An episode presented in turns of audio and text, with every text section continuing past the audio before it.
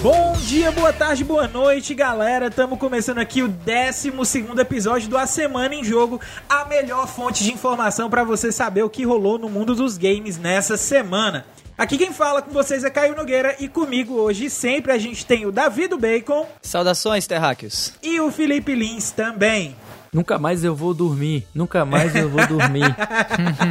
é isso aí, galera. Fica ligado que no episódio de hoje a gente vai ter Neil Druckmann quer xingar muito no Twitter depois do vazamento massivo de informações de The Last of Us Parte 2. Não é invasão à Casa Branca, mas a casa do encanador. A Nintendo foi hackeada. Sem E3, sem problema. Começam a pintar os substitutos do evento para esse meio de ano. Enquanto o preço do mercado retro gaming sobe no Brasil, Super Nintendo é doado de graça no Japão. Será vantagem mesmo? É, essas são as principais notícias de hoje, mas mas antes de cair de cabeça nessas notícias, se liga aí no nosso novo grupo do Telegram. Para entrar nele, basta visitar o endereço t.me barra ASJ Amigos. Repetindo, t.me barra ASJ Amigos. Quem faz parte desse grupo pode mexer na pauta dos episódios do cast, conversar diretamente com a gente, que faz aqui o A Semana em Jogo acontecer, e ainda concorrer a códigos de jogos que a gente for conseguindo com os nossos parceiros de mercado. De novo, anota aí o link t.me barra ASJ Amigos. Bom, galera, jabá feito. E aí, meus caros co-hosts, como é que foi aí a semana para vocês? Essa é uma semana de muito hype, né? Porque começam a entrar algumas notícias. Hoje, essa semana teve muito rumor. Teve esse evento aí funesto que foi o vazamento das informações do The Last of Us, né? Mas a gente também teve anúncio do novo Assassin's Creed, que foi feita uma apresentação bem legal e tal. Eu fiquei até animado pela temática, mas sabe como é, né? Assassin's Creed não me anima eu tanto Eu não me empolgo assim, mais sabe? com Assassin's Creed por trailer, desde o trailer de Assassin's Creed Unity, cara. Eu aprendi pois isso aí é. na marra, foi na P mesmo. E aí, como a gente tá tendo aí ó, a notícia que dia 7 agora vai ter uma apresentação da Microsoft, então a gente fica aqui naquela ansiedade, né? Poxa, que, que vai vir aí e tal. Vamos lá, é Microsoft. né? Me surpreende. É, é essa semana para mim foi muito atribulada, né? Cheio de coisa. A gente inclusive tem aí um cast bem, bem cheio de informação. Mas para mim, pessoalmente, foi também uma semana de muitos jogos jogados, zerados, né? Eu cheguei a jogar Gear Tactics e também o Trials of Mana. Além de, recentemente, agora há poucos minutos, eu também joguei o Valorant e finalizei há pouco também Streets of Rage 4. Eu não quero falar dos quatro jogos, porque é jogo demais, assim, para comentar, mas os, os maiores destaques para mim foram, sem dúvida nenhuma, o Streets of Rage 4, que Fantástico, me surpreendeu né? muito aí. Até joguei com o Caio, foi é super lindo, divertido. A gente lindo. Jogando um pouquinho e tudo mais. E também de maneira não tão muito positiva assim, o Valorant, que me chamou a atenção talvez por não ter sido aquilo que eu tava esperando, né? Na verdade, eu já tava sentindo que não era o jogo para mim. É, faz tempo que eu não jogo CS e eu meio que tô fora aí desse, desse universo, mas eu não achava que o jogo ia ser tão CS assim quanto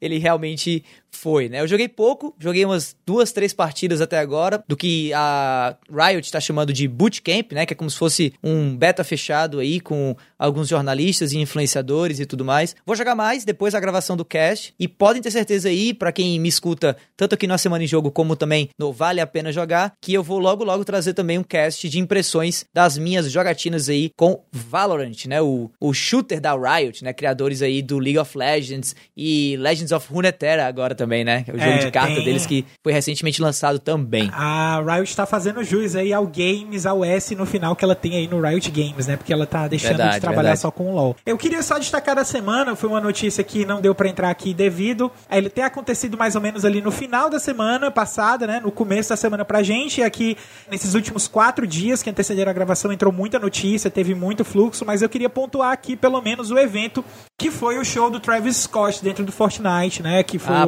pode crer. o Astronomical, que foi um negócio que não tem noção do número de jogadores. Parece que eles atingiram pico de 11 milhões de jogadores eh, simultâneos para poder assistir o show.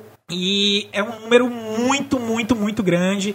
O evento foi gigantesco. A, a Epic tem, não, não tem costumado errar nos eventos que ela tem mandado. Então a gente está esperando aí mais, mais ainda agora para os próximos eventos dela, né?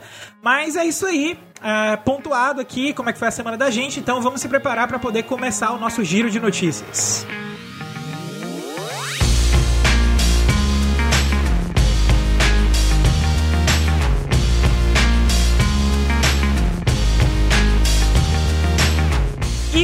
começando aqui o nosso giro de notícias, a nossa primeira notícia é exatamente como escapar dos spoilers de The Last of Us 2. Notícia do Rafael Batista do meu PlayStation. Eu vou, eu vou dar logo um spoiler que eu não escapei. eu, eu, devo dizer que o Felipe foi muito corajoso porque ele aceitou tomar esse tiro no peito para poupar a gente aqui, eu e Exatamente. Não, e essa, essa notícia vale lembrar também que ela é uma questão de serviço de utilidade pública, né? Uhum. Assim, É, então se vocês quiserem escapar, se liga aqui na dica que o Rafael Batista deu que a gente está repassando aqui numa semana em jogo. Então vamos lá. Infelizmente aconteceu. The Last of Us 2 foi vítima de um grande vazamento neste fim de semana, dias 24 e 25 de abril. Para tentar ajudar a preservar sua experiência inspirado no site Game Rant, oferecemos um pequeno guia de como você pode tentar evitar spoilers enquanto navega na internet. Existe um plugin para o Google Chrome e Firefox chamado de Spoiler Protection 2.0. A extensão consegue censurar palavras específicas definidas pelo usuário. Instale o aplicativo e insira as palavras-chave como The Last of Us 2, Joel, Ellie, etc. e confirme na seleção. Nas redes sociais, o Twitter já tem uma ferramenta de filtro. Nas configurações da conta, vai em Privacidade e Segurança, Silenciado, Palavras Silenciadas e clique no ícone de mais no canto superior direito para adicionar as palavras referentes de The Last of Us 2.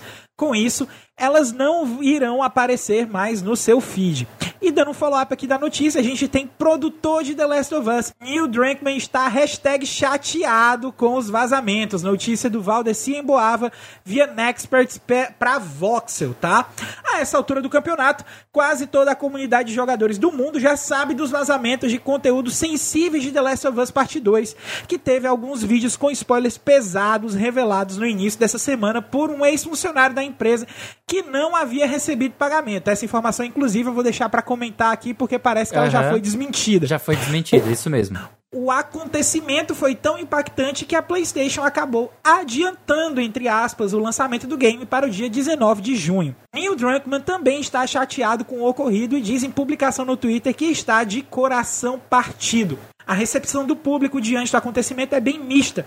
Os comentários variam entre fãs mandando energias positivas, reclamando sobre as principais reviravoltas da história que vazaram, e críticas sobre a Naughty Dog fazer práticas abusivas de crunch no desenvolvimento do jogo, fator que foi um dos principais culpados pelo ocorrido. Até o produtor de God of War Cory Barrog enviou um tweet para confortar o colega. E aí, meus caros co-hosts, o que é que vocês acham aí de toda essa situação envolvendo o The Last of Us Parte 2? Olha, eu queria comentar primeiro que esse filtro é tão bom, mas tão bom, que eu tô lendo aqui a pauta e ele tá censurando tudo que tá escrito The Last of Us.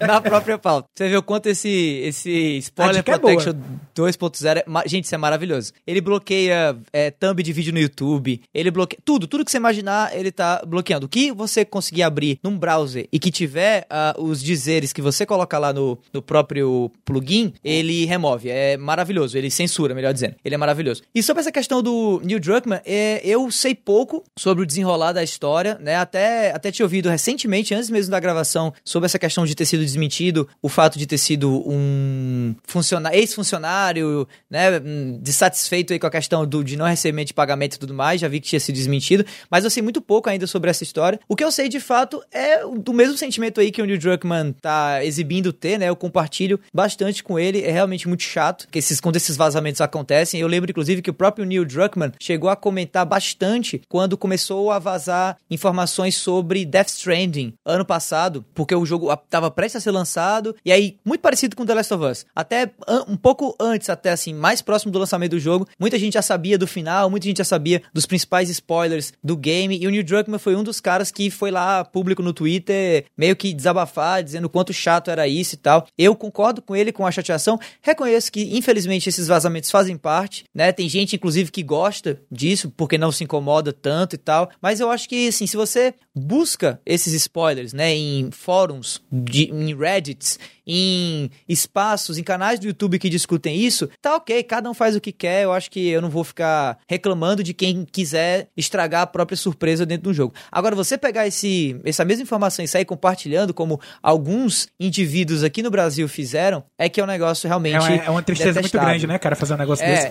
É detestável. E como é propriedade intelectual da Sony e, e se configura de certa maneira como um, um furto de informação, que as pessoas sejam julgadas aí, condenadas, processadas, o que quer que seja pela pela empresa, né? Mas eu acho também que quem tiver afim de saber o que aconteceu, como o próprio Lee aí, que, que se sacrificou por nós, deve foi atrás de ver os, os spoilers, a bala pelo veio, ele se jogou no, no tiro assim, cara. Foi, peito. foi o guarda-costas é, total, cara. Eu acho que é de cada um também, assim. Eu não, eu não julgo quem, quem. Tem gente que acha ruim, tem gente que acha que não, não pode. Cara, tanto faz, cada um faz o que quer, entendeu? Eu acho que não tem essa, não. Eu, particularmente, tô tentando me blindar de tudo que é jeito. Inclusive, assim que esse episódio sair, eu vou passar alguns dias fora do Twitter, porque eu, eu sei que tem gente espírito de porco que adora ouvir, né, uma pessoa publicamente falando que não quer saber de alguma informação, e aí vai lá só de mal, manda uma DM, manda uma mensagem pra pessoa só com o spoiler, né? Então eu vou passar um tempinho afastado aí por conta disso também, mas no geral é, é uma notícia triste como um todo e eu compartilho bastante com o pesar aí do nosso queridíssimo Neil Druckmann, diretor criativo de The Last of Us. É, inicialmente, quando a gente viu as notícias que havia havido o vazamento, né? Inicialmente muita gente fica cética de que pode ou não pode ser verdade, de que a natureza desses spoilers, ela pode ser falsa e tudo mais. Eu, quando eu, eu vi falar dessa história, eu já não sou uma pessoa que sou extremamente hypeada por The Last of Us. É, apesar de ter gostado da história, o gameplay não me foi cativante o suficiente para eu considerar como um dos melhores jogos que eu já joguei na vida, um, uma das melhores coisas que me deixaram tão ansiosos pelo, pelo segundo jogo, na né, continuação.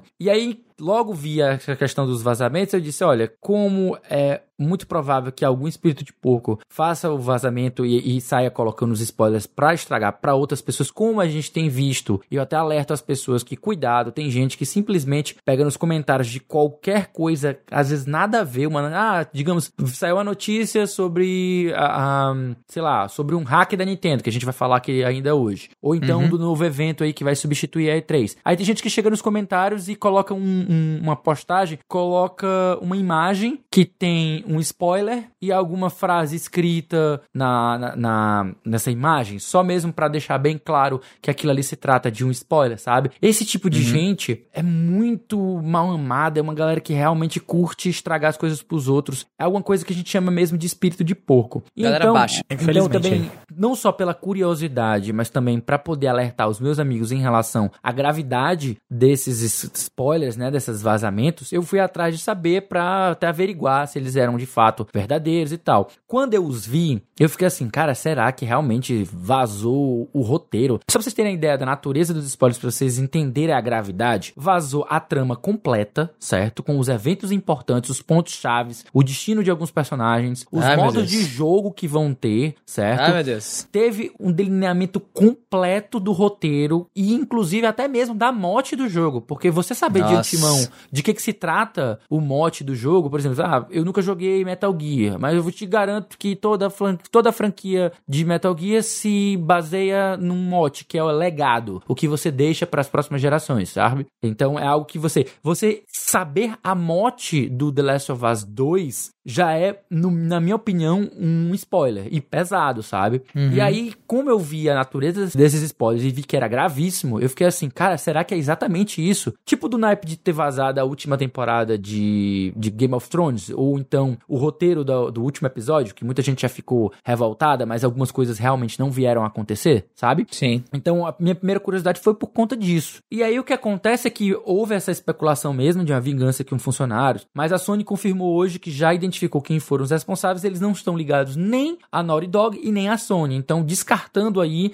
essa hipótese que estava criando uma certa polêmica, pessoas é, dizendo que foi um ato válido de protesto e, tipo, de desespero porque as pessoas Como é que merecem pode? ter, né? E outras pessoas condenando que, independente desse tipo de, de situação ocorrer, você estragar o trabalho de outras pessoas, você não tá só punindo a empresa que você trabalha, mas também os seus colegas de trabalho, né? Então, gerou-se uma reflexão acerca disso que, tipo assim, deu pra tirar uma coisa, mas esses novos eventos deixam cair por terra essa, essa possibilidade e não tem mais nenhum tipo de defesa, se é que existia, sabe? E aí o que eu posso dizer pra vocês aqui, pra vocês não ficarem chateados e tudo mais, e ficarem ainda esperançosos e ainda não perderem o hype, é que o seguinte, se o The Last of Us 1 ele foi elogiado mundialmente, tanto pelo seu roteiro como pela sua temática, na minha opinião, inclusive ele arrebatou os corações da galera, mais por conta da narrativa cativante do que do próprio gameplay em si, a Naughty Dog ela tá elevando novamente esse patamar de qualidade narrativa. Na minha opinião, esse novo The Last of Us 2,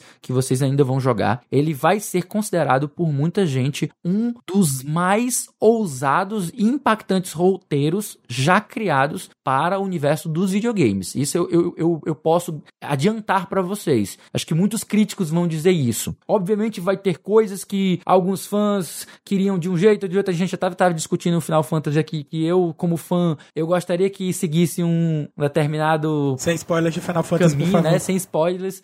Eu gostaria que, a- que- que o jogo seguisse determinado caminho, mas ah, eu entendo que, por questão de qualidade de roteiro, é melhor que ele não faça certas coisas. Então, é, é bem isso, sabe? Fã às vezes quer uma coisa, mas não, não torna o, a obra melhor. Diminui a obra se fizer. Mais ou menos o que a gente viu aí com o, o Return of Skywalker, né? Que foi Rise of Skywalker, né? Que fez uma lambança geral do que tinha sido feito tanto no episódio 7 como no episódio 8 e acabou sendo uma patifaria, né? Então é, é isso. Eu prevejo que as reações quando o jogo lançar de fato, as pessoas que estão fugindo de spoilers, elas vão ser ultra polêmicas, né? Vão ser muito polêmicas, mas elas vão agradar sobremaneira aquelas pessoas que são mais afeituadas a roteiros, a roteiros bem escritos, que não são tudo que o fã quer, mas sim o que ele precisa. Algo nesse sentido, sabe? É isso que eu posso falar sobre e eu garanto a vocês, não está estragada a experiência, acho que vai ser um jogo muito foda pra quem é fã e cuidem, fugem dos spoilers porque na minha opinião estraga muita, muita coisa vocês terem acesso a essas informações de antemão. Confirmado, então, viagem no tempo. É isso. E, e também confirmado É aí que o, que o Felipe lançou um spoiler pesado sobre Metal Gear Solid, né? Porque ele falou qual é. O lega a, a intenção do jogo é exatamente legado, né? Não, não, não é, é- do, não é do jogo, é da franquia. A franquia como É um da todo, franquia. ela fala é sobre verdade, isso é legado. da franquia. E assim, eu vou resumir aqui um pouquinho do que vocês falaram, né? O Davi, ele falou da indignação dele, eu compartilho da indignação. E o Felipe falou da responsabilidade de, de- desse spoiler e do que esperar. E eu, e eu volto a ter hype com The Last of Us Parte 2 com os comentários do Felipe também. E pra fechar essa parte de comentários do vazamento gigantesco de The Last of Us Parte 2 que aconteceu aqui no começo da semana, a gente convidou ninguém menos que o Capitão Rumor, o guru do site Critical Hits, pra nos contemplar com a sua visão. Então, guru, manda aí teu recado. Olá, meus confrades da Semana em Jogo, aqui quem fala é o Guru, redator e responsável pela cobertura da indústria de games no site Critical Hits. Trago aqui hoje um pequeno pitaco referente ao vazamento de The Last of Us Parte 2 e como tem sido a repercussão do caso desde então. É fácil notar como o conteúdo antecipado conseguiu impactar o lançamento do game de imediato. Pouco tempo após ter surgido os vídeos e imagens referentes a The Last of Us Parte 2, a PlayStation confirmou uma, uma nova data de lançamento, onde antes tínhamos apenas uma grande incerteza. Nesse caso, os vazamentos acabaram solidificando a chegada do jogo já em junho. Esse impacto deriva não somente da experiência dos jogadores que já está comprometida, mas também possui relação com o cunho financeiro. Por exemplo, o vazamento não só obrigou a PlayStation a reestruturar uma data, como também replanejar e desenvolver uma nova campanha de marketing.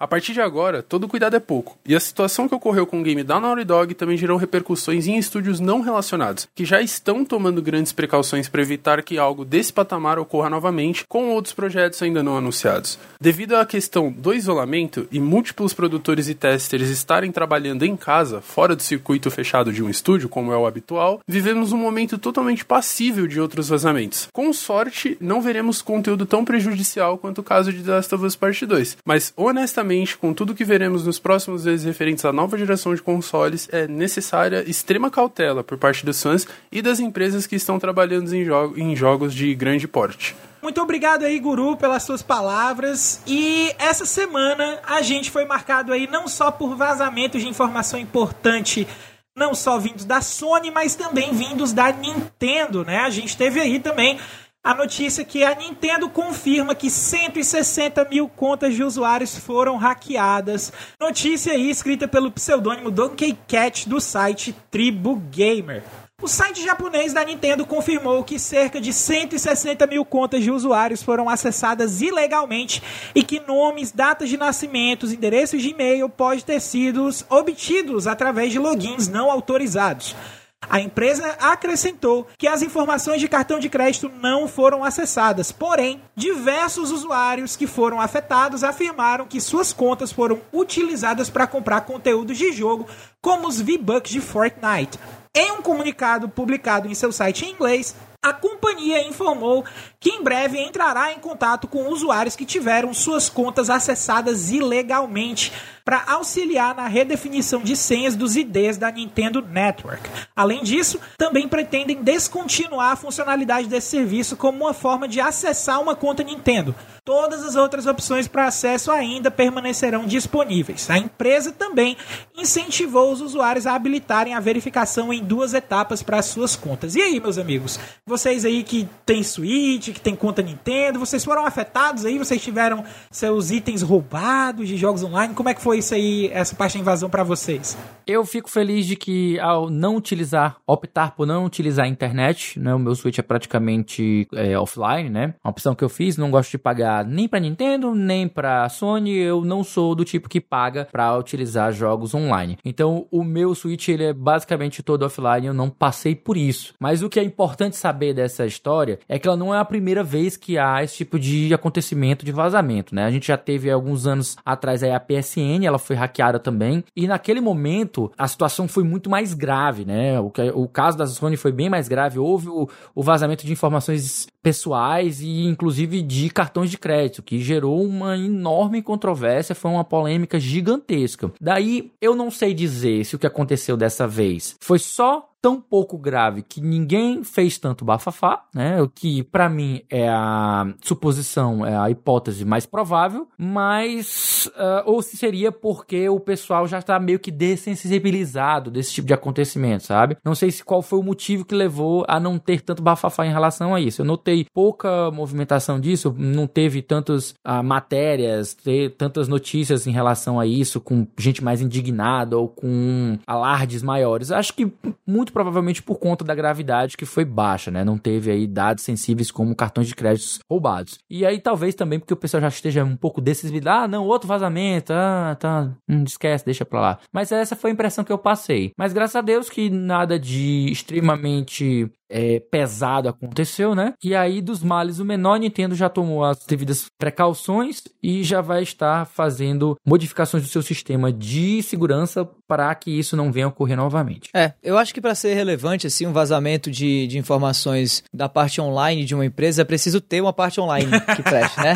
Como a, como a Nintendo não tem, Cutucada. eu acho que eu acho que talvez aí o, o, os executivos da, da, da, empresa devem ter sofrido e tal. Quem eu conheço não compra jogo online, quem eu conheço não joga online, quem eu conheço compra até mídia física, mas compra mídia física comprando o código da Nintendo eShop, né? Vai lá, compra o código, valida o código e, e, e coloca o, o, o, crédito, né? Digamos mas assim. Mas eu tenho uma pergunta assim, aqui pra você, Davi, antes de você continuar. Como é que você se sentiria se tivessem entrado na sua ilha e tivessem roubado seus nabos? Rapaz, se eu te disser que quem tá jogando Animal Crossing não é nem eu agora. A minha ilha, a minha ilha de Animal Crossing, ela está em pleno hackeamento, amigo. Eu não tô com meu Switch aqui, a namorada levou o Switch pra casa dela para jogar junto com o Switch dela. Ela tá jogando em dois Switches diferentes. Eu tô fazendo essa denúncia aqui agora, viu? Parem a Marina. Pirâmide no ela Animal tem... Crossing, parem a Marina. Exato.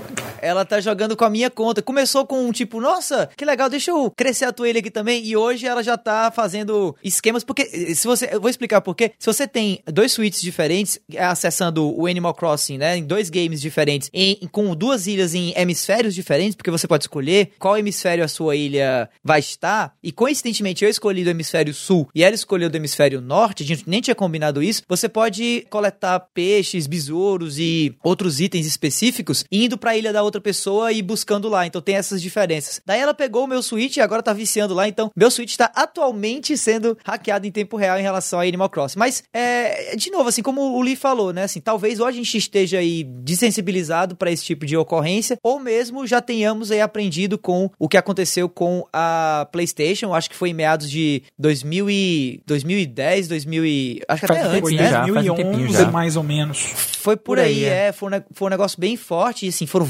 vários cartões de crédito e senhas que vazaram e tudo mais. Eu, particularmente, desde aquela época, não coloco mais meu cartão de crédito em canto nenhum. Eu sempre compro. Se eu compro via cartão de crédito, eu compro de uma loja específica. Então, eu compro da Amazon. Ou eu compro de uma loja que eu compro aqui no Brasil esses, esses cartões. Eu compro o cartão e eu valido o cartão. E eu coloco depois o crédito via código dentro desse serviço. Né? Eu acho que muita gente já faz isso também. Então, talvez o rombo não deva ter sido tão grande assim. Ou mesmo, como eu já mencionei, deve ter sido o fato de ter pouca gente ah, colocando informação de cartão de crédito na, na Nintendo. Talvez se esse tipo de ocorrência tivesse acontecido mais lá pelas bandas do Japão, onde eu acho que os serviços online da Nintendo têm uma incidência maior de usuários, isso poderia ter sido algo mais relevante. Mas por aqui, eu acho que o, a, a- parte online inteira da Nintendo ainda precisa comer muito feijão com arroz aí pra realmente chegar num volume de usuários e de grana rolando aqui e acolá, a ponto de dar medo quando um vazamento desses ocorre. É, assim, infelizmente a- o online da Nintendo, no meu ponto de vista também,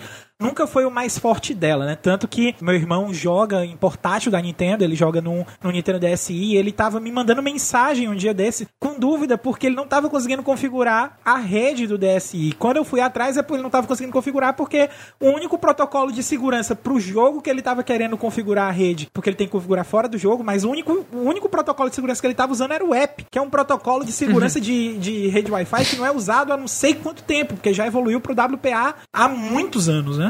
E assim, tá certo que o Nintendo DSi também não é um videogame que muito recente, tá? Mas é, na época do DSi, com certeza o, o WPA, o WPA PS2K já existia, né? Então é, a Nintendo sempre foi muito fraca realmente nessa questão de conectividade. Mas a gente espera aí que as contas realmente não tenham sido muito prejudicadas e que a, a gente até agradece que a, a Nintendo esclarece que as contas do cartão de crédito não foram afetadas, mas isso é o que a Nintendo diz, né? A gente também não sabe realmente se foi, o que é que não foi. Então, de qualquer forma aí, vale as dicas de segurança que os nossos co-hosts aqui deram pra gente poder seguir também.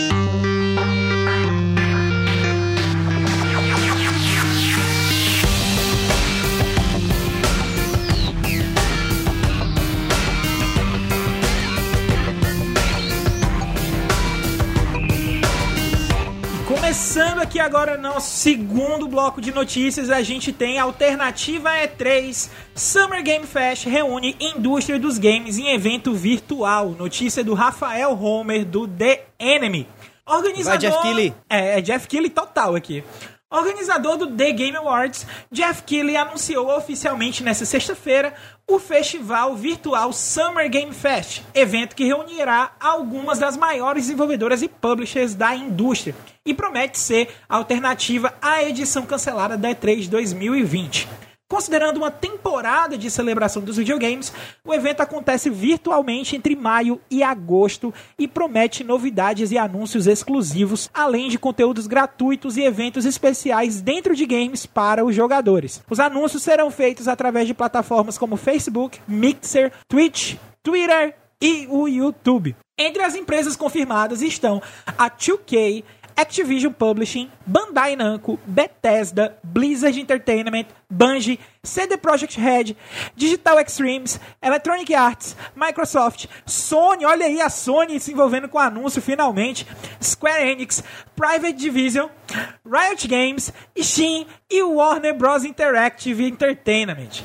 Mais detalhes sobre Ou os seja, conteúdos. todo mundo menos a Nintendo. Todo mundo menos a Nintendo. e mais detalhes sobre os conteúdos que serão apresentados serão revelados pelas próprias publishers ao longo das próximas semanas. Em follow-up aqui também essa notícia, a gente pegou uma notícia também do Rafael Homer, também pela DNM, em que ele faz um compilado dos eventos que estão agendados aí, porque como essa notícia saiu há praticamente minutos antes da gente começar a gravação, a gente teve que dar uma adaptada e pegou só uh, algumas partes dessa notícia sobre empresas que ele não comenta na notícia, que é exatamente um compilado de eventos digitais que está agendado aí para acontecer. A gente tem começando a Future Game Show, que é um evento que vai ser patrocinado pela Games Raider, que também vai acontecer durante esse período aí. Ao longo da exibição de uma hora, a gente vai ter anúncios de jogos AAA e jogos indies focados tanto na geração atual como na próxima geração. A gente também tem aí o evento da Ubisoft, que ainda não está muito claro do que é que vai acontecer. A gente nem sabe realmente se vai ter mesmo o evento, mas as posições da Ubisoft ainda não estão tão claras assim, porque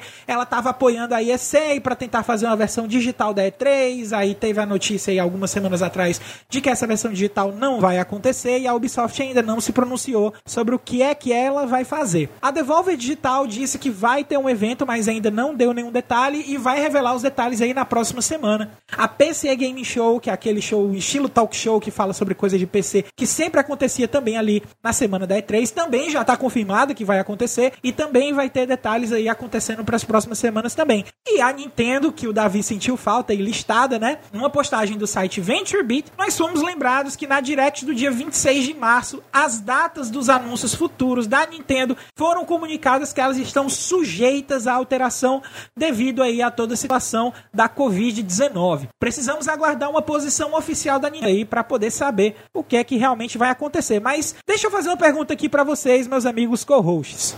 É caixão e vela preta pra E3 agora? É.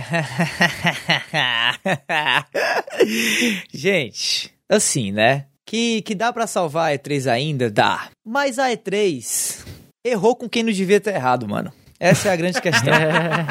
Errou com o Jeff Keighley, brother. Errou com o Neymar dos Neymar games, dos entendeu? Games.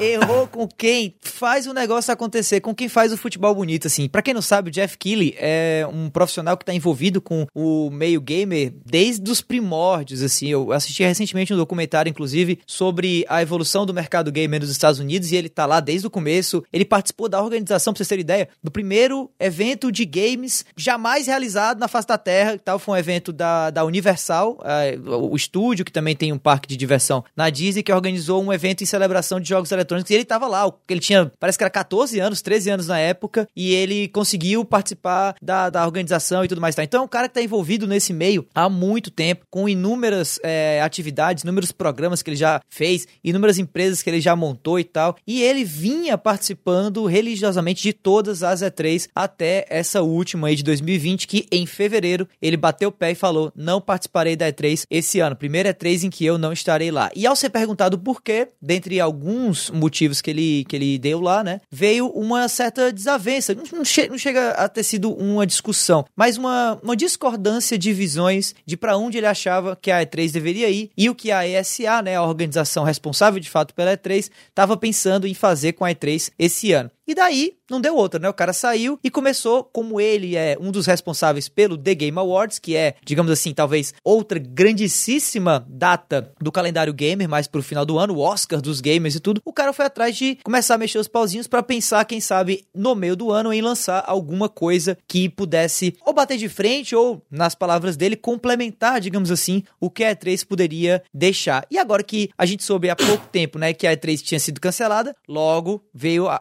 a a, memória de todos a lembrança de quem? Jeff Keighley, né? O que é que o Jeff Keighley vai Inclusive, tá essa pergunta e aí foi ele aqui solta... na Semana em Jogo. Exatamente. Uhum. E aí ele solta essa bomba no bom sentido, né, apresentando a Summer Game Fest, que é uma, na verdade não é não chega a ser nem um evento, nem uma feira, né? É uma temporada, segundo ele, de maio a agosto de eventos realizados de maneira é, descentralizada pelas várias empresas que estão fazendo parte desse line-up maravilhoso, né? Band, City Project Red, Blizzard, Microsoft, Sony. Cada empresa supostamente vai ter a sua própria apresentação digital, né?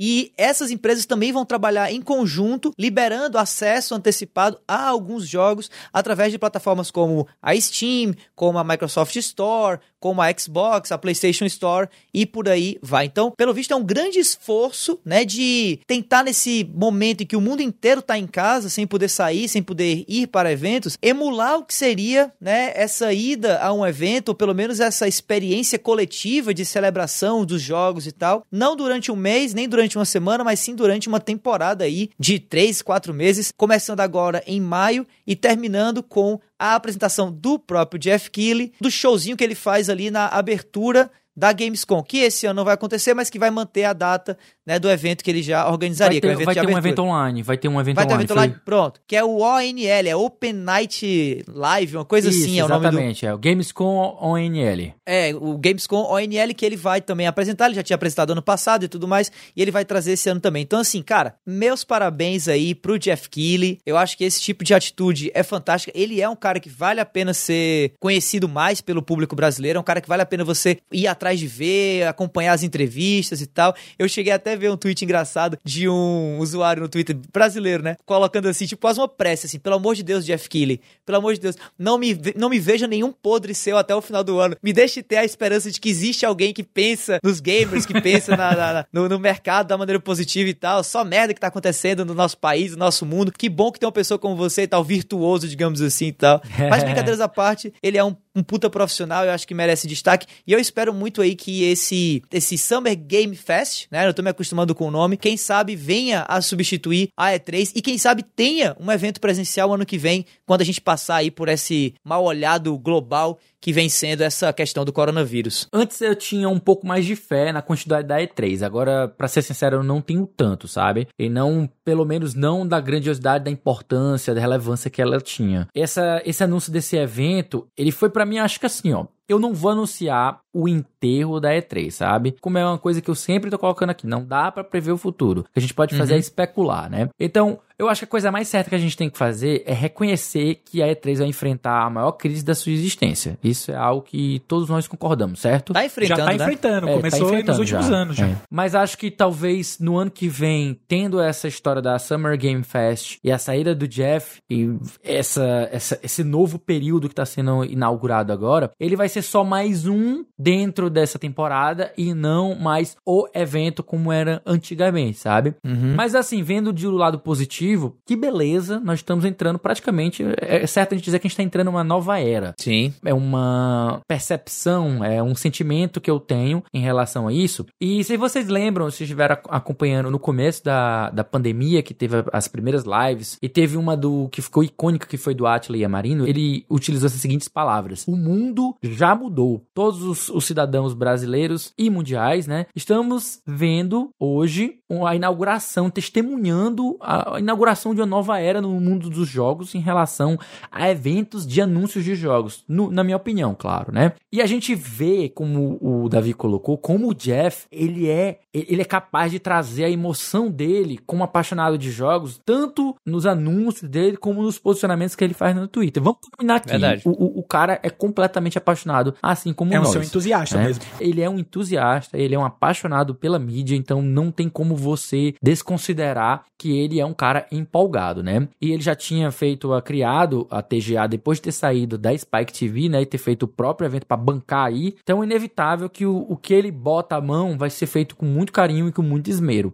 E eu, sim, eu tô extremamente feliz com essa mudança de paradigma. Para ser bem sincero, a E3 é algo que eu estimo bastante, mas eu não sei se ela é vital existir, sabe? Com as novidades tecnológicas que a gente está vivendo hoje, que a gente tem aí altas velocidades de conexão, a gente tem o streaming recebendo investimentos pesados, vídeo aí o Stadia, vídeo xCloud, a gente tem acesso também a, ao Steam, que tem a facilidade de você baixar demos e jogos de uma maneira descomplicada, tem as, os próprios consoles atuais, hoje eles são totalmente conectados para você baixar demos e você conhecer coisas novas agora nesses momentos específicos. Então eu acho que a gente está no, no período ideal para a gente fazer essa democratização do acesso a novidades. Antigamente a gente lembra de, de eras como, sei lá, 1995, 2005, em que os eventos eles eram muito exclusivos de jornalistas, deram um público muito seleto, né? Então se você fazia parte desse grupo seleto, se você tinha esse acesso, você era, sei lá, um VIP, entre aspas, e você saía, recebia em primeira mão para você passar pro resto do mundo, né? E você controlava como você ia fazer a, a apresentação desse conteúdo. Hoje não, hoje é tudo muito mais direto, direto, a gente não precisa de intermediários. As empresas falam diretamente com a gente. Isso é, é maravilhoso, na minha opinião, sabe? É algo que assim a gente vê, como o Caio falou no início do, do cast, que a gente viu esse show do Travis Scott, que foi um negócio, para mim, icônico. Foi, foi, corra de louco. É icônico, né? O cara tá aí na, na direto na, na Billboard, no top das paradas aí da Epic, chama o cara para fazer um mocap e fazer efeitos mirabolantes para interagir com foi o público. do nada. Que ele foi do nada, pois é. Acho que era a inauguração da segunda temporada, né, do, do Fortnite, eles pensaram em fazer algo assim. Eu sei que é isso aí, gente. Esse esse período, esse novo patamar que a gente tá vindo, demarcando o período de maio até agosto, para mim é muito saudável pra gente também não concentrar tudo em julho. Antigamente era tudo em junho. Ficava tudo aqui e a gente não tinha espaço para pensar em nada. A gente até que já conversou aqui isso, que era meio ruim que os, os pequenos acabavam sendo engolidos pelos grandes, né? Uhum. É, tanto anúncio de jogo AAA e tal, a galera toda ligada, caralho, vai massa, não sei o que, não sei o que, e os jogos pequenos acabavam sendo engolidos com tanta coisa. Eu gosto dessa temporada de quatro meses que a gente tem um espaço aí pra anúncios. E assim, eu até vou, vou passar aqui para vocês um questionamento que eu pensei. O que, que vocês acham da, da escolha desse período específico? Porque, na minha opinião, a gente tem outubro para frente, né, até dezembro, que são períodos que a gente chama de holidays, né? E aí a gente tem muitos lançamentos. A gente tem de janeiro até mais ou menos março, a gente tem o fechamento do ano fiscal, né? Então o, a, o ritmo de lançamentos é mais baixo, mas ainda existe. E aí, de abril, maio, mais ou menos, até agosto, a gente tinha poucos lançamentos, né? Era poucas coisas de grande coisa. Era, ficava muita coisa concentrada no final do ano e no começo do ano. O que vocês acham dele ser escolhido exatamente esse período aqui? Bom, uh, pela experiência de Geoff Keighley, pelo, pelo que ele descreveu no Twitter, né? Porque depois que eu vi a mensagem, eu fui lá dar uma lida rápida no que ele tweetou, é exatamente por resgate de experiência própria, porque para ele o verão sempre significou isso, né? Então, é, é, ficar sentado, é ver as novidades dos jogos, é acompanhar a E3 do jeito que dá, e como o Davi tinha falado, ele tinha ido a todas. Então, esse período, além de ser começo de, de, de, ano fiscal, e é normalmente o período em que as empresas realmente revelam o que é que elas vão fazer, o que torna o, o, o esse, esses eventos, esse tipo de evento, para se comunicar com, com o público muito apropriado para essa época, também tem essa questão de fator emocional aí do Geoff Keighley junto da, da situação toda, né? Mas é, não sei se tem alguma outra relação por trás disso, mas é, eu acho que é mais por causa disso isso mesmo, é mais apego emocional e porque o momento é propício para isso sim. É, eu, eu, eu tô nessa mesma pegada aí do Caio. Eu acho que o meio, o meio do ano, ele para mim, ele evoca a, a questão do, do verão, né? Do summer. De você tá, em, às vezes, em casa, sem fazer muita coisa, ou terminando aí um, um ciclo de estudo para começar o outro. Então, para mim, esses eventos que acontecem no meio do ano, eles sempre têm esse tom mais de, de uma renovação ainda dentro do ano, sem estar no final do ano, né? E, e são melhores do que o final do ano em si, porque no final do ano as pessoas estão longe de casa, estão com foco em outras, é, outras atividades, outros prazeres, né? É, é para comemorar o final do ano, é para ir para as férias e viajar e tal. Quem gosta, quem gosta ou pode viajar e tudo.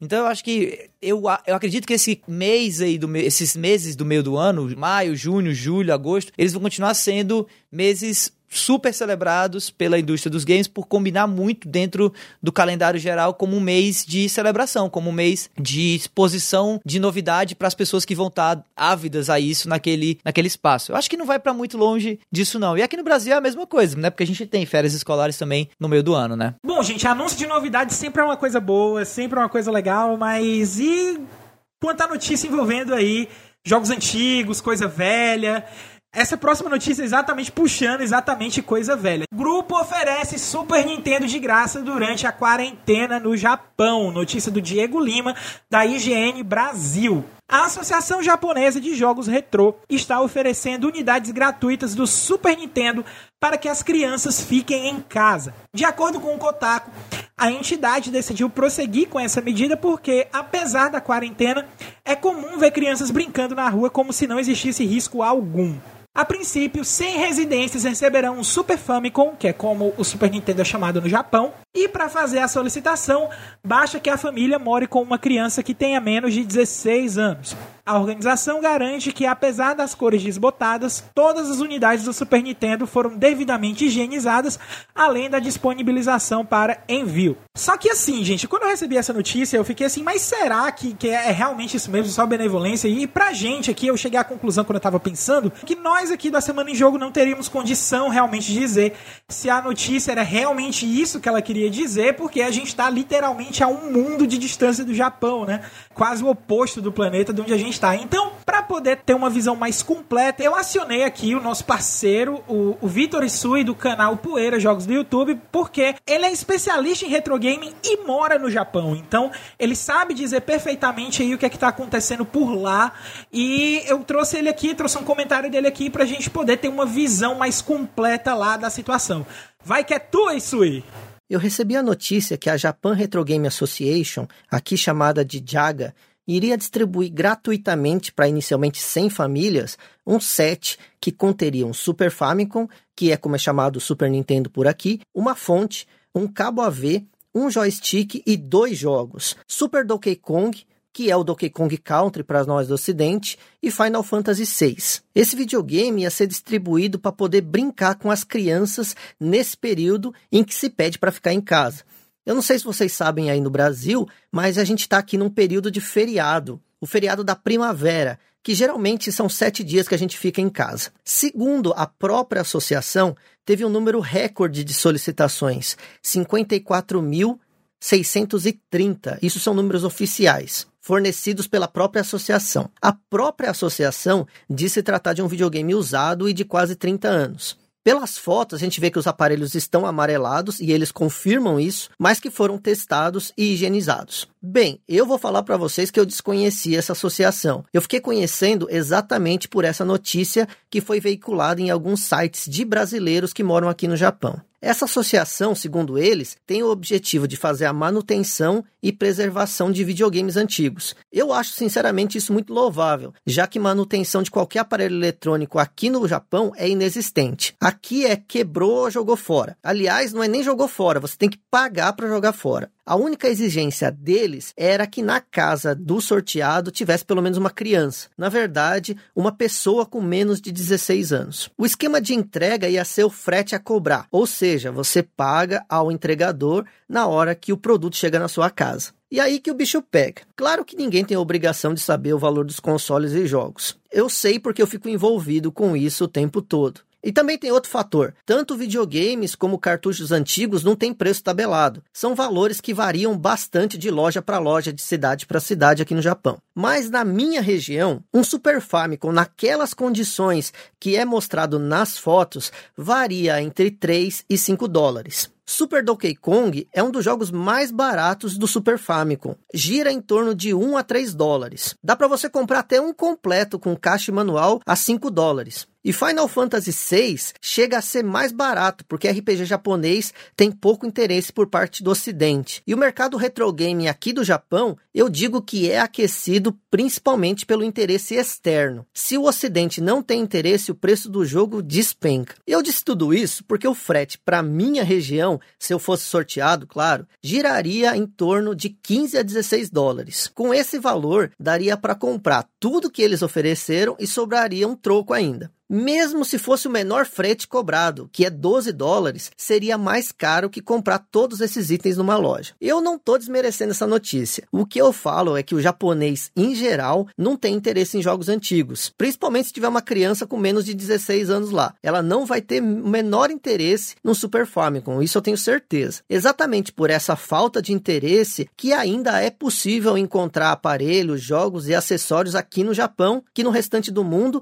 além de estarem mais mais caros são extremamente difíceis de encontrar. Eu acho, sinceramente, na minha opinião, que muito desses cadastros são de estrangeiros, que acham que vão ganhar alguma coisa em revender, ou de japoneses que fizeram o cadastro por curiosidade, porque muitos não devem nem saber que o valor desse acessório é irrisório no mercado japonês. Porque assim, se o interesse sobre o Super Famicom fosse tão grande, não haveria tantos à venda nos hard off da vida. E o que eles estão distribuindo são aparelhos num estado em em que ninguém quer comprar. Isso me soa bem estranho. Eu creio que esses aparelhos logo, logo serão descartados por quem ganhou. Eu falo isso porque eu já vivo no Japão há um tempo. E, por exemplo, o Mega Drive Mini foi lançado e em menos de uma semana já tinha aparelho para comprar na loja de usados. E o valor estava 30% mais barato. Mas, se vocês forem vender um produto seu numa loja de usados, eles vão pagar um valor mínimo. Então é muito capaz deles pegarem esse Super Famicom de graça. Bom, essa é minha opinião a respeito dessa notícia. Não acho que esse era o melhor modo eh, de preservar a história dos videogames e principalmente do Super Famicom,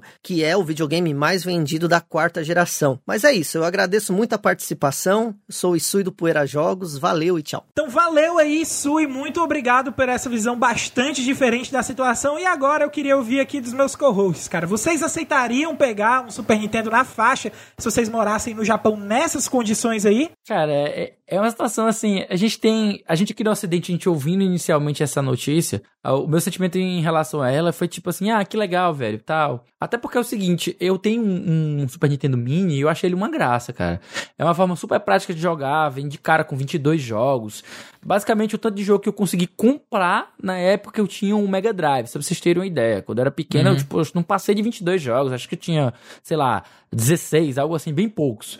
Então, eles terem uma notícia dessa inicialmente, eu li só, quando eu, na época que, que, saiu só a, a, manchete, eu disse assim, ah, que legal, eles devem estar tá dando é, esse NES Mini pra galera e tal, que, que tá coisa. Mas não, aí depois quando eu fui ler a notícia, eu vi que se tratavam de Super Nintendo. É. Né? Na verdade, Super Nintendo não, né? Super Famicoms. uhum. que é, antigos. Aí já assim, assim, é, talvez não seja tão legal assim, não, sabe? Mas assim, uma coisa que eu nunca, nunca deixo de, de achar interessante é japonês, ele, ele tem esse hábito, né? É uma coisa cultural cultural de pegar duas palavras, né? E fazer um mashup com elas, um, uma justa posição e fazer uma, uma, palavra nova. Então, o Famicom é Family Computer, também tem o Passocom, que é Personal Computer, Remote Control é Remocon, Remocon, é uma coisa muito japonesa, né?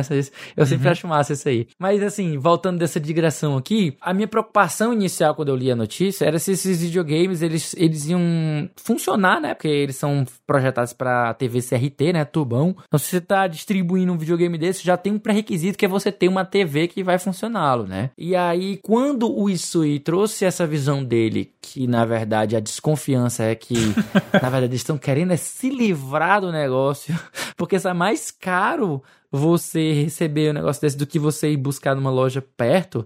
Cara, eu fiquei assim, que bizarro, né, cara? É uma coisa que eu tenho certeza para vocês que eu posso garantir. Criança e Nintendo pequena, né? Criança pequena e Nintendo é uma coisa muito legal. Se ela já não tivesse sido viciada em, em, em celular, essas coisas assim, hum. eles provavelmente vão amar jogar algo da Nintendo. Eu tenho, eu tenho sobrinhos, né? Então, o meu 3DS estava parado aqui, eu mandei para eles. Eles simplesmente piraram em jogar o New Super Mario uhum. Bros., jogar o, o Mario 3, é, o Mario 3D Land, né? Então, tipo assim, é um negócio que. Mas já é mais 3D, né? Jogar um Famicom com aqueles gráficos mais antigãos e tal. Só se for uma criança muito pequena, né? Uma criança de 10 anos, 12 anos. Ah, pô, tá jogando aí é, no Switch, tá jogando, sei lá, hum, tanta coisa moderna, até em celular. Celular hoje você joga tanta coisa bonita. Hum, não sei se é tão interessante assim, não. É, eu, eu acho uma notícia meio esquisita, assim. Principalmente por algo que o Lee levantou, que eu tava pensando também, é aonde que esses consoles vão estar tá ligados, né? Tipo, não tem cabo HDMI que conecte no Super Nintendo, então a casa precisa ter uma televisão CRT, precisa ter um tubo. Ou um adaptador, ou né?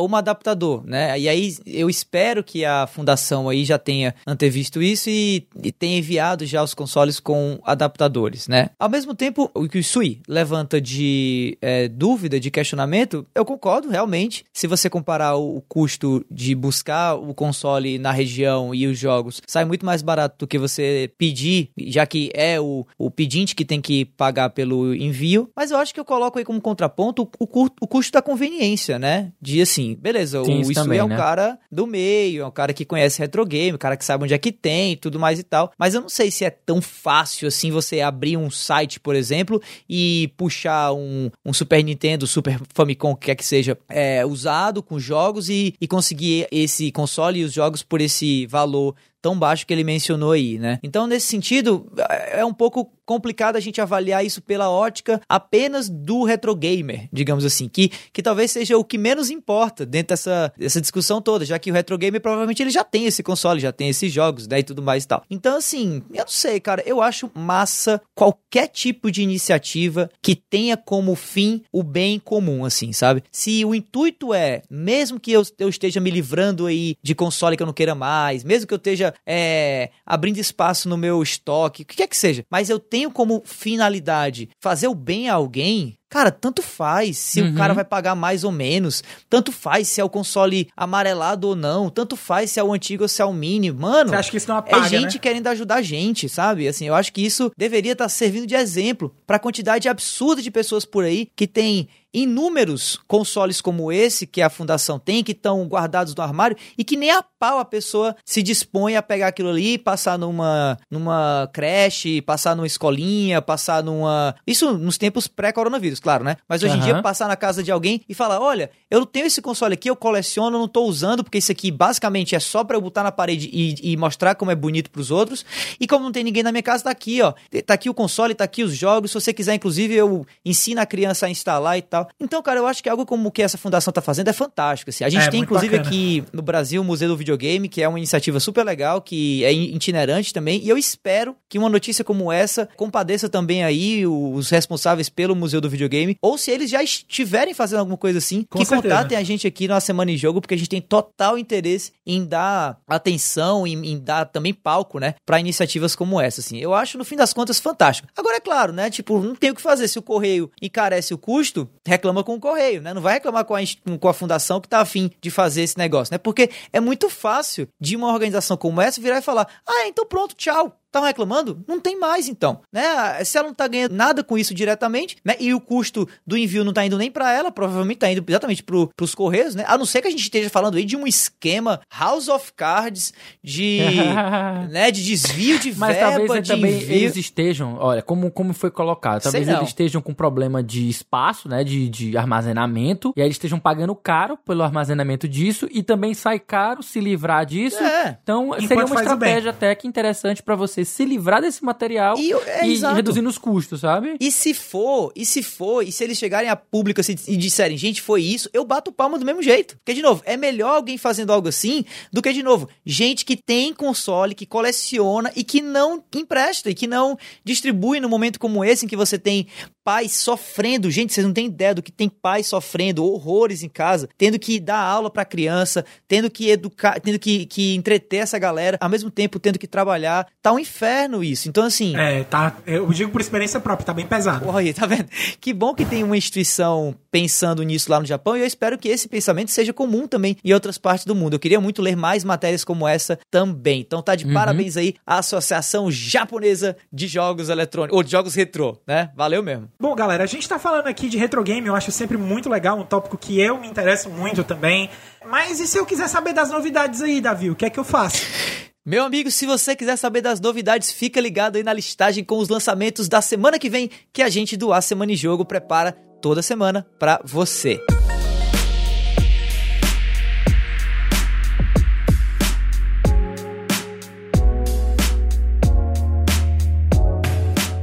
E essa semana, galera, semana aí do dia 4 a 10 de maio, uma semana fraquíssima aí em termos de lançamento, né? De lançamentos relevantes. A gente vai ter o lançamento de Forza Street no dia 5 de maio, lembrando que Forza Street é um jogo para iOS, tá? Ele não é um jogo de consoles, nem para PC, é um jogo mobile, certo? A gente também tem o jogo Someday You Will Return, que é um jogo de aventura e horror que vai ser lançado também no dia 5 de maio para PC e tem também o jogo Void Bastards, que é no dia 7 de maio, em que ele é um shooter para PlayStation 4 e Nintendo Switch. Void Bastards é jogo que saiu no Game Pass, saiu primeiro para Xbox, acho que saiu para PC também. Fantástico, tem uma dinâmica roguelike e uma estética de revista em quadrinho muito legal, recomendo demais pra galera de PlayStation 4 e Nintendo Switch que não conhece o jogo. Não sei como é que ele tá rodando no Nintendo Switch. Eu lembro que eu tentei rodar no meu computador e ele penou, assim, era um jogo bem pesado, apesar dos Pesadinho. gráficos. Uhum. É, apesar dos gráficos não serem tão, assim,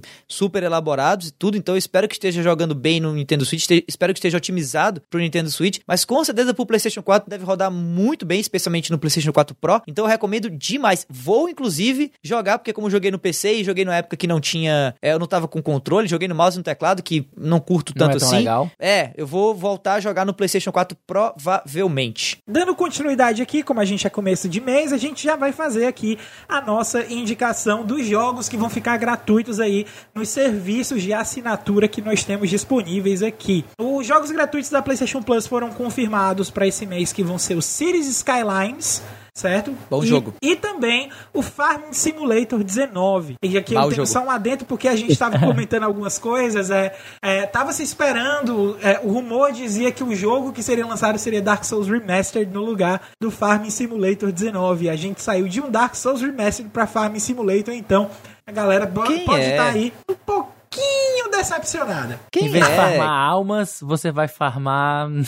Fazendas. Quem é Dark né? Souls? Quem é Dark Souls perto de Farm Simulator, gente? Cá Verdade, pra verdade. nós. Cá Já pra no nós. serviço da Xbox Live Games with Gold, a gente vai ter aí na nossa rotação, entrando aí no dia 1 de maio até o dia 15 de maio, o Sensible World of Soccer para Xbox 360. E nos dias 16 de maio a 15 de junho, nós temos aí Warhammer 4000 Inquisitor March, também do Xbox 360. Lembrando que os jogos que saem no Xbox 360 no Xbox Games with Gold viram retrocompatíveis. Então, se você também tem Xbox One, você também pode aproveitar esses jogos. Já os jogos que são do Xbox One, a gente tem aí o Virtual Rally, né, que já tem o nome mudado para V-Rally de um bom tempo atrás. V-Rally 4 sendo lançado aí no dia 1 de maio, vai ficar até o dia 31 de maio, juntamente de Overlord 2, que também é um jogo do Xbox 360. Eu falei aqui que o Warhammer 4000 era um jogo do Xbox One, mas na verdade ele é que é do 360. O outro jogo do Xbox One é o Overlord 2, beleza? E além dos jogos da semana, esse trio aqui do A Semana em Jogo tem mais um monte de conteúdo para você ficar ligado. Toda sexta-feira tem episódio novo do Vale a Pena Jogar com o nosso queridão aqui, o Davi do Bacon,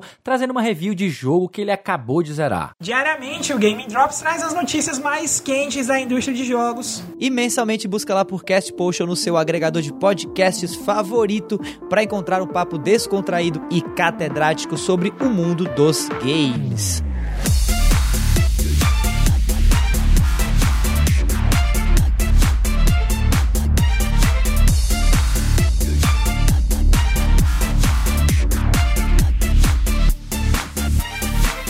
Foi o 12 A Semana em Jogo. E se você ouviu até aqui, olha, muitíssimo obrigado. E se você gostou do episódio, assina o feed do Cash e fica ligado que semana que vem tem mais.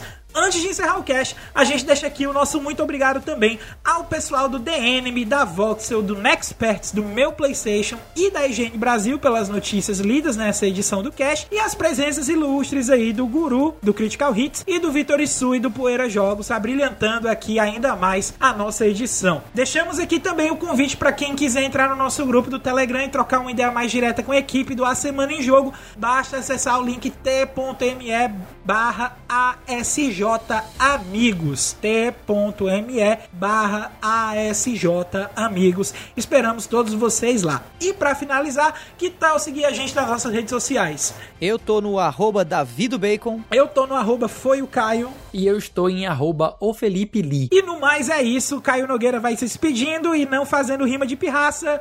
Um abraço a todo mundo e valeu! Falou!